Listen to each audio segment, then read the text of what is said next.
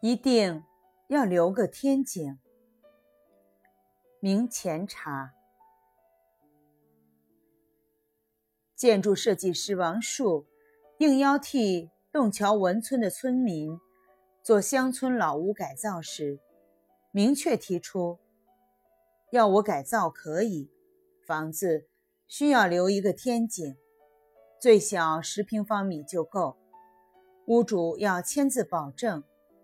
以后在任何情况下，都不能在天井上方加盖屋顶，把天井搞成家里的杂物间。眼巴巴等着改建的农民很不明白其中的道理。杭州城里一平方米的地价都在十万元以上了，浙江乡下的宅基地也越来越金贵。空出十平方米的正方天井不用，从上到下将少了三个小房间。无论是自住还是改建成乡村客栈，都是不合算的事。然而王树坚持要这么做，甚至为了说服固执的村民，他跟当地乡镇政府反复协商，希望天井的面积。可以不算在宅基地面积里，以取得屋主的支持。天井为什么这么重要？王树一个字也没有提，他只是说，改造之后，这是一个望天之眼，你们自然会喜欢坐在那里。他估量的没错，这是一个下接地气。上达天光云影的空间，天井多用小青砖密实的铺地，青砖的缝隙里，到了黄梅天会生出绒绒的青苔。天井中央可能有井，西面种芭蕉或石榴树，雨打上去，发出沙沙之声。考究的天井。还会预留放置假山的地方。假山石上爬有金银花的藤蔓。盛夏时，朝向天井的每扇窗户都会迎来浓郁的花香气。祖母会掐下金银花的花蕾，给小孩子泡花茶解暑。天井是晾晒的地方。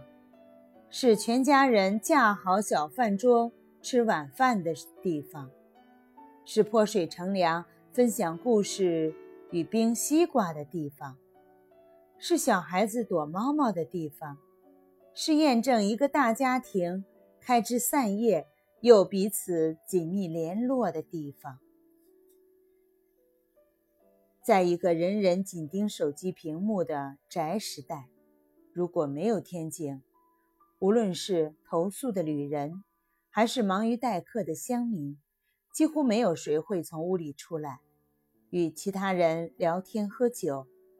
每个人都活得形单影只，就像一座关门闭窗很久的老房子，黑黝黝的，散发出霉气。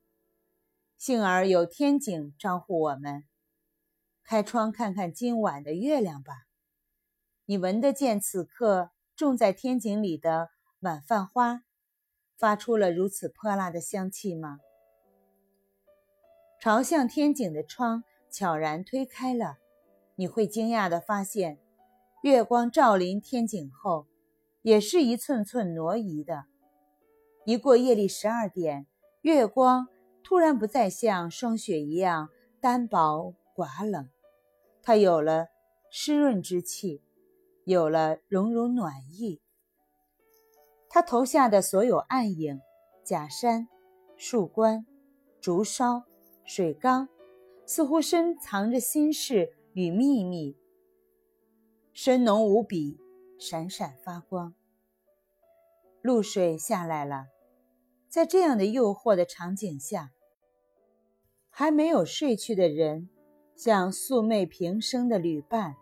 说起那些自以为像沉船一样永不见天日的秘密。